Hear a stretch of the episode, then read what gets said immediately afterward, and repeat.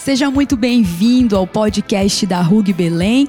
Aqui é a pastora Tayana e hoje eu tenho o privilégio de receber para o tema Cristão e a Política o nosso líder, pastor, presidente no estado do Pará, pastor Josué Benson, que tem uma trajetória de não apenas pastoreio do evangelho, mas de serviço público, que vai compartilhar conosco um pouco dessa experiência hoje. Seja muito bem-vindo, pastor Josué. Muito obrigado, Tayana. É uma alegria poder estar aqui conversando com você e sei que esta fala vai chegar a centenas, por que não dizer milhares, de pessoas ao longo desses dias. Uma alegria. Muito bom, pastor. Pastor, nós vamos começar então esse momento falando um pouquinho da sua história. Talvez o nosso ouvinte está chegando agora, muitos jovens vindo agora para a nossa rede de jovens, outros que vão ouvir esse áudio, talvez não conhecem a sua trajetória no Pará, nos municípios, na pregação do evangelho e no serviço público. Conte para nós um pouco dessa trajetória. Bem, primeiro eu tenho que voltar antes do Pará. Eu vou completar o ano que vem, 2021 60 anos de ministério. Uau! Eu fui é, separado para o ministério com 17 anos de idade, como evangelista da Igreja Quadrangular, lá no interior de São Paulo, na minha cidade, Getulina, que é uma cidadezinha pequena, mas que formou oito pastores da Igreja Quadrangular da nossa mocidade. Glória a Deus. Então, lá começou a minha trajetória cristã. Fui batizado dia 29 de janeiro de 1961. No mês de outubro, eu já fui consagrado evangelista da Igreja Quadrangular. E estamos até hoje. De lá eu andei o Brasil todo na época. O Brasil naquela época era aquele canto lá. Ninguém nem pensava em Amazônia. Depois eu fui para o Mato Grosso, hoje Mato Grosso do Sul e parei lá um ano e pouco, abri uma meia dúzia de igrejas na fronteira. Tinha saído de Santa Catarina, onde me casei, e passei lá dois anos. Abrimos a igreja em sete ou oito municípios. Só tinha um município quando eu fui para Santa Catarina. Só tinha igreja em Joinville. Aí nós abrimos várias e lá do Mato Grosso viemos para Bahia, 1969. Fiquei na Bahia quase abri a igreja em Feira de Santana, depois fui para Vitória da Conquista, aí lá de Conquista nós abrimos a igreja em Jiquié, Itabuna, Ilhéus, Tapetinga, Itambé, e vim fazer um passeio aqui no Pará, em julho de 73, e aí mudou de novo a minha história. Eu vim para ficar quatro dias em Belém, fiquei os quatro dias, preguei na Igreja Batista Missionária da Amazônia, sabendo que eu estava aqui, me convidaram. E naqueles quatro dias, Deus falou comigo que era para me vir para o Pará. E vou já, fui embora em julho, já voltei em outubro. Então está completando agora em outubro, completou, dia 15 de outubro, 47 anos que eu cheguei em Belém para ficar. Dia 22 de outubro, 47 anos do programa de rádio. Primeiro programa diário que já aconteceu em Belém, a prece poderosa na Rádio Guajará, hoje Transpaz.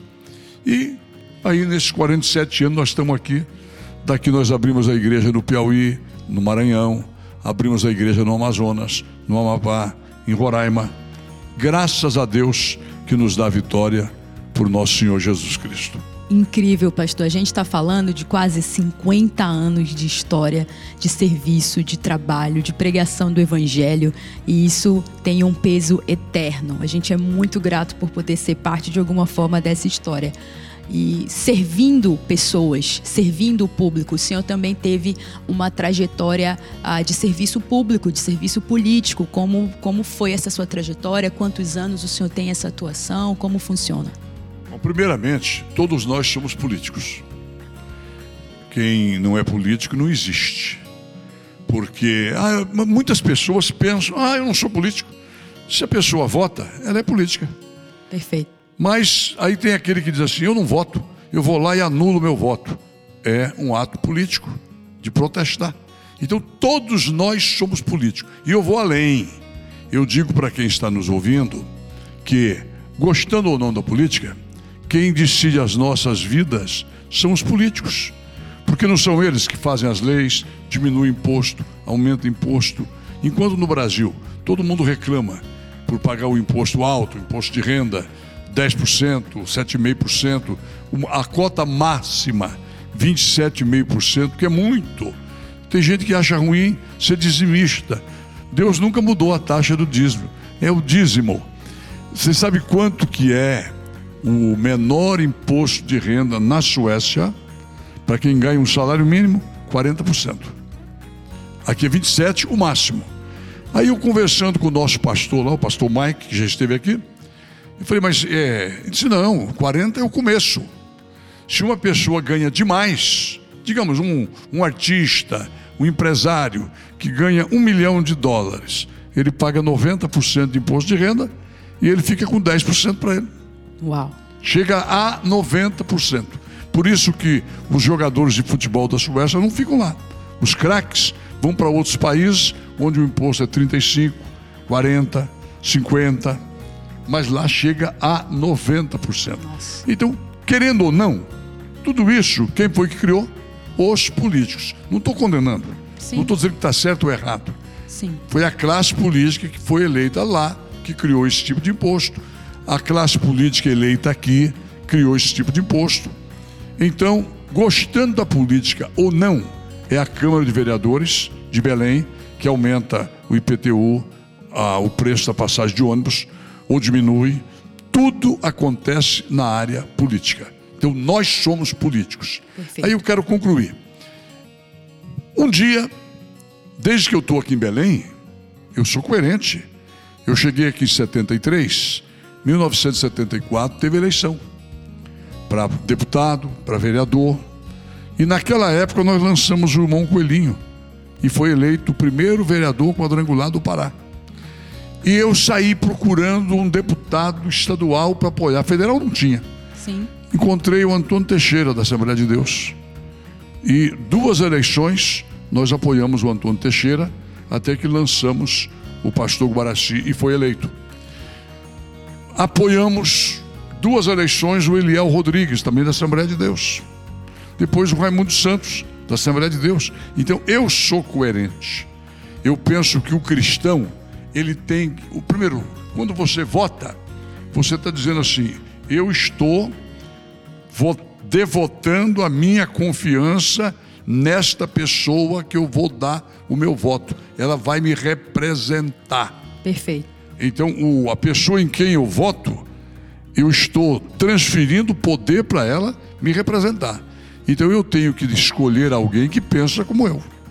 Por isso que eu tenho dito: o cristão tem que escolher um cristão que pensa como ele. Sim, que o represente nos seus tá, tá valores. Está representando. Perfeito. Mas quanta loucura! Prepara que agora o ano que vem, para as câmaras, para as câmaras de vereadores, em todo o Brasil, vai entrar de novo o negócio de gênero. Sim que a criança vai ter o dia que todas, todos vão para a escola vestido de mulher, o outro dia todas vão vestido de menino. Ensinos de ideologias. Perfeito. Misturado. Peraí, isso é retrocesso.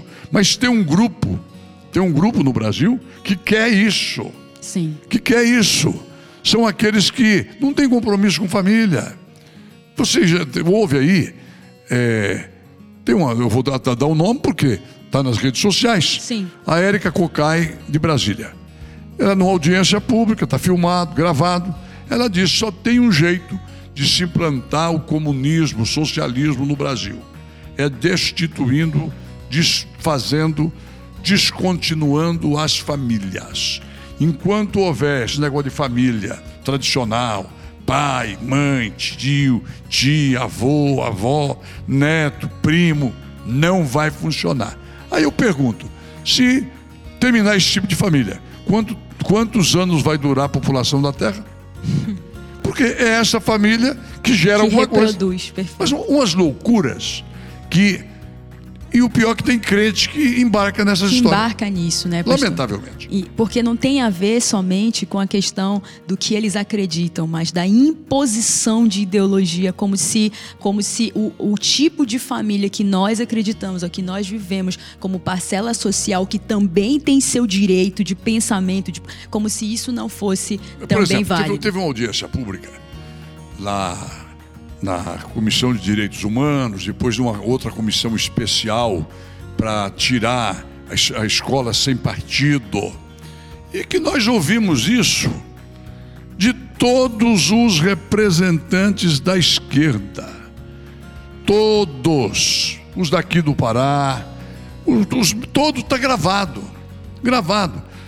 Enquanto houver a família tradicional, nós não chegaremos aonde queremos chegar. Então, quando chega um tempo de eleição, eles dão uma recolhida, Sim. botam uma, uma pele de ovelha, mas continuam sendo lobos por dentro.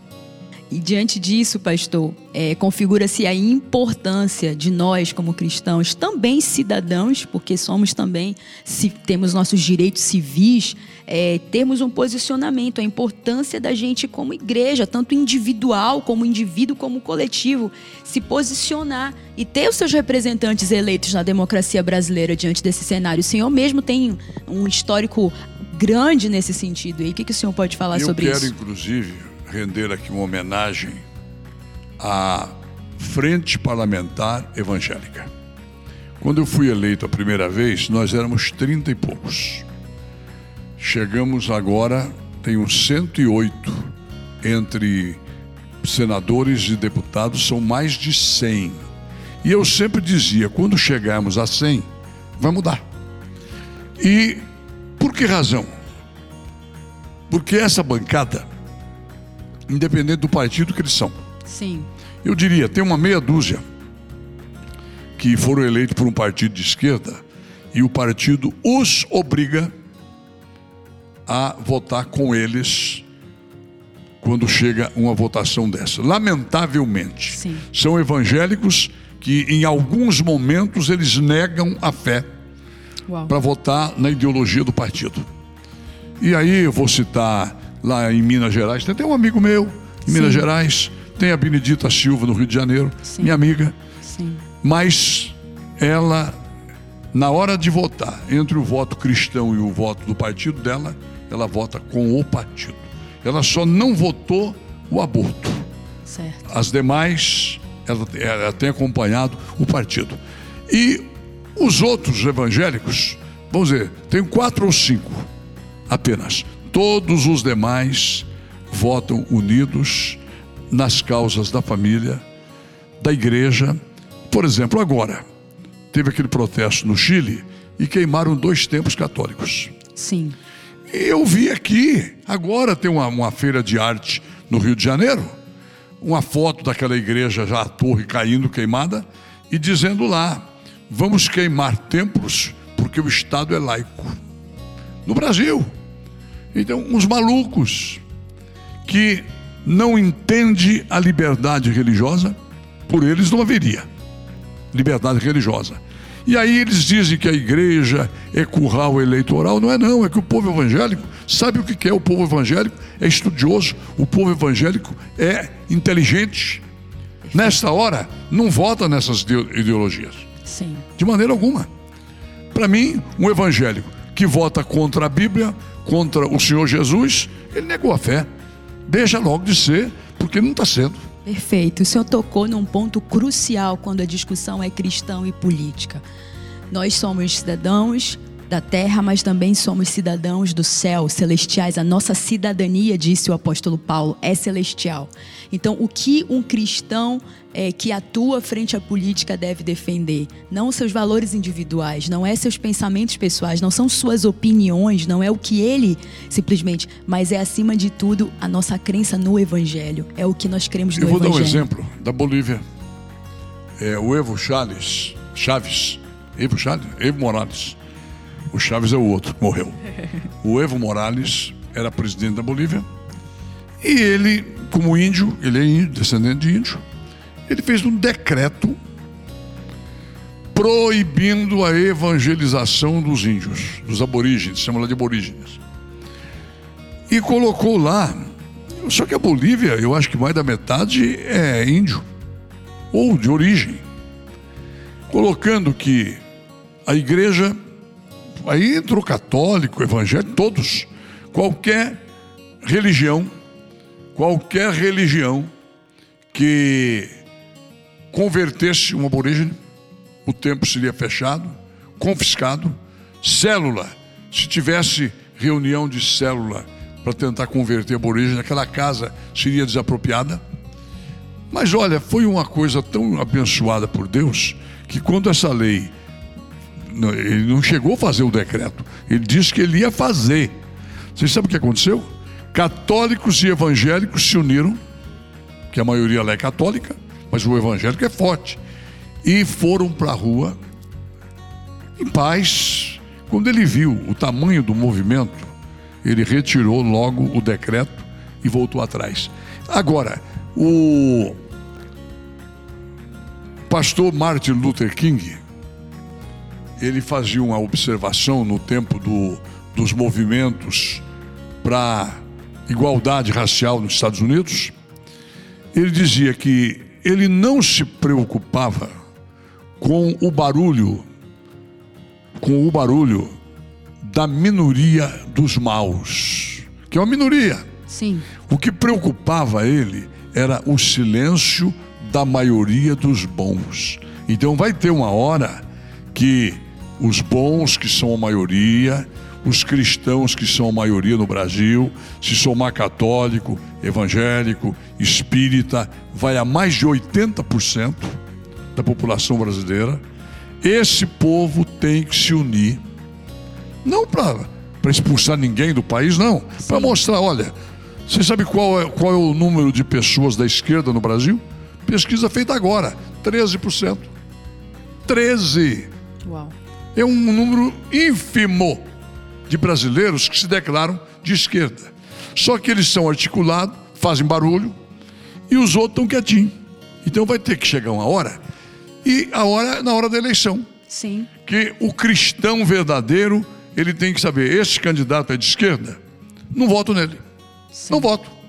Nós temos aqui em Belém. Por uma questão óbvia. Óbvia. De valores, de representação. Por exemplo, teve, teve um prefeito aqui em Belém, de esquerda, que não permitiu que o nosso templo sede fosse construído, iniciado nos oito anos que ele foi prefeito. Teve que entrar um outro prefeito para liberar a planta. Sim. Por quê? Contra o evangelho, contra a pregação da palavra. Sim. Contra. Eles não estão prestando atenção que Belém é uma cidade de crente, de católico, que a esquerda aqui em Belém, os ateus e outros ateus respeitam as igrejas. Sim. São uma minoria. Agora, lá no Chile, quem foi que queimou aquelas igrejas? Um grupo de esquerda. Sim. E festejaram. Quando aquela torre caiu, para eles era uma glória o que eles estavam fazendo. Quantos anos demorou para aquela igreja ser construída? Dezenas de anos para botar fogo. Sim. É triste isso. Muito bom. Import... É muito importante isso que você está colocando, o posicionamento, porque existem muitos cristãos que levam isso para um lado muito. Ah, a, gente, a igreja deveria ter um lado, direita ou esquerda. Eu acho importante dizer Nós que nós estamos do lado de Cristo. Perfeito. À esquerda vão ficar os bodes e mandados para o inferno.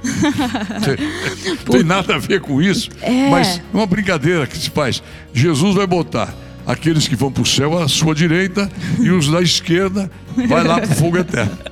Mas não tem nada a ver com política, não. Sim, é uma brincadeira, mas é, é exatamente isso, pastor. Porque as pessoas, é, eu como líder de jovens, recebo muito essa pergunta. Pastor, a gente deve, como igreja a gente deveria ter um lado? Eu falei, óbvio, do evangelho.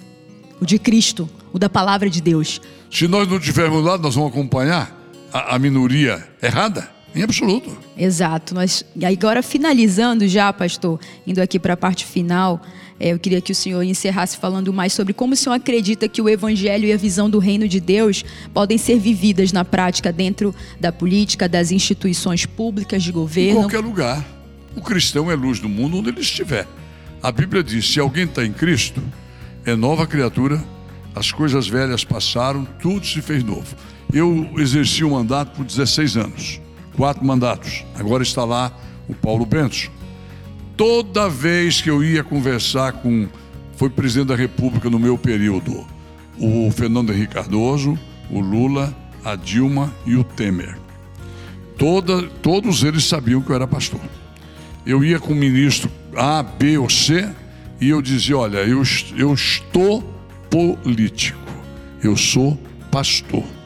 E tanto é que chegou a hora que Deus não me mandou entrar na política. Eu orei, orei, ele não falou nada para mim. Mas eu entendi que a única maneira de eu saber se tinha aprovação dele era concorrer. Concorri, fui eleito quatro vezes. Mas chegou a hora que eu tomei a decisão, a igreja teve um crescimento tão grande no Pará que as duas coisas estavam difíceis. Então nós escolhemos um outro para ficar lá e eu estou aqui.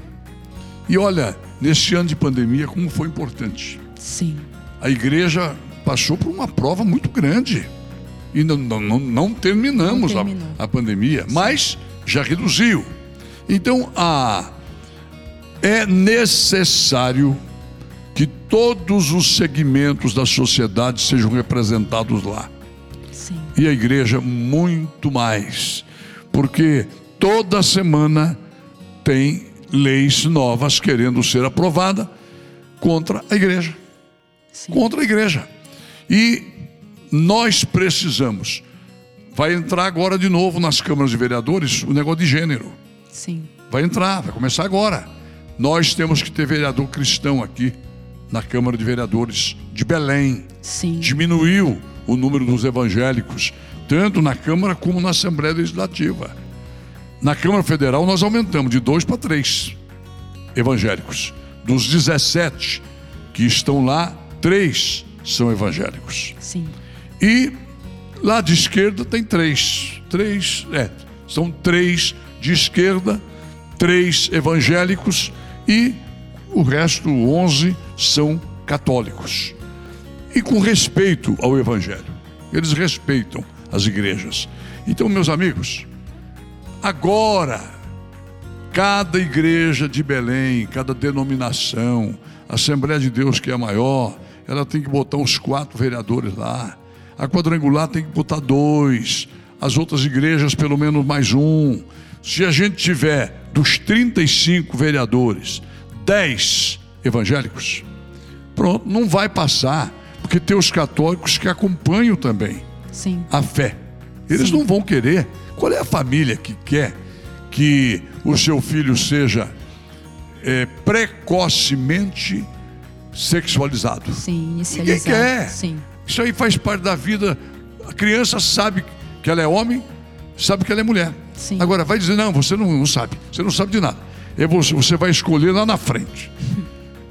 Já não querem mais na no, no, na certidão de nascimento que seja colocado o sexo, gênero. Pessoa vai escolher. Então eu quero dizer, é um momento da igreja quadrangular eu estou falando para o pessoal quadrangular, Sim. da RUG, da Refúgio, das redes quadrangulares todas, se unirem e colocar gente nossa lá, não por causa da igreja. A igreja quem defende é Deus, mas por causa da, do cidadão que nós somos, as nossas crianças, Perfeito. as famílias. Então vamos bagunçar tudo? Não, não vamos não. O que a gente puder fazer para o bem de Belém, para o bem do Pará, nós temos que fazer. Você conhece, e eu creio que todos os jovens conhecem, aquela parábola de Jotão, parece que é 9, 26 de Juízes, onde as árvores foram escolher alguém para reinar. Quem é que nós queremos que reine sobre nós? O melhor. Só que os três, as três melhores, não quiseram. Quando o bom se omite, o ruim está de plantão. Perfeito. Deixa comigo. O espinheiro, deixa comigo. Vou dar um abraço bem apertado em vocês. Então, gente, vamos agora. Procure o seu líder, procure o líder da sua célula e pergunte qual é o vereador cristão que nós vamos apoiar. Todos vão pedir o voto, todos vestidos de, de ovelha, mas muitos são lobos por dentro. Querem chegar lá para bagunçar para fazer tudo o que é errado e a igreja está aqui para ensinar. Nós ensinamos a verdade. Segue a verdade quem quer. Pastor, muito obrigada, muito obrigada por esse tempo, por essa disposição, pelo compartilhamento de experiência, que não é só teórica, quem está ouvindo sabe, a gente falou aqui no início do podcast, que é toda uma trajetória de anos de entendimento de alguém que já esteve presente e que, acima de tudo, com coragem, tem defendido os valores cristãos, os valores da palavra de Deus. Nós precisamos disso. E a gente quer dar continuidade, pastor, como suas ovelhas, como aqueles que caminham junto com Jesus, né? Nós estamos caminhando na direção de Jesus, que é o nosso bom pastor, é, nesse tempo, nesse assunto tão importante que é a relevância política e os cristãos. Nós agradecemos em nome da nossa rede de jovens esperamos ter outras oportunidades de continuar aprendendo com o Senhor. Eu aqui agradeço e quero que Deus abençoe e continue abençoando a RUG, você, o Mateus, todos os pastores de área, todos os líderes de célula e passando agora, diminuindo a pandemia, vamos voltar para a célula presencial. Perfeito. Os cultos, olha que beleza, né? Nós chegamos a nada. chegamos a nada. Tinha, eu, eu cheguei a pregar aqui para três pessoas na igreja, só o pessoal online. Você praticamente cancelou os cultos presenciais. Sim. Hoje já está aí com quase 500 pessoas. Isso. Já estão passando 3 mil aos domingos, Sim. somando os cultos todos. Devagarinho, a gente volta e que Deus abençoe você, sua equipe. Amém. E olha, vamos preparar para o ano que vem a gente batizar os que não batizamos este ano e mais os do ano que vem. Em Deus nome abençoe de Jesus. Amém. Muito obrigada por ter nos acompanhado até aqui e nós te esperamos no próximo podcast da RUG Belém.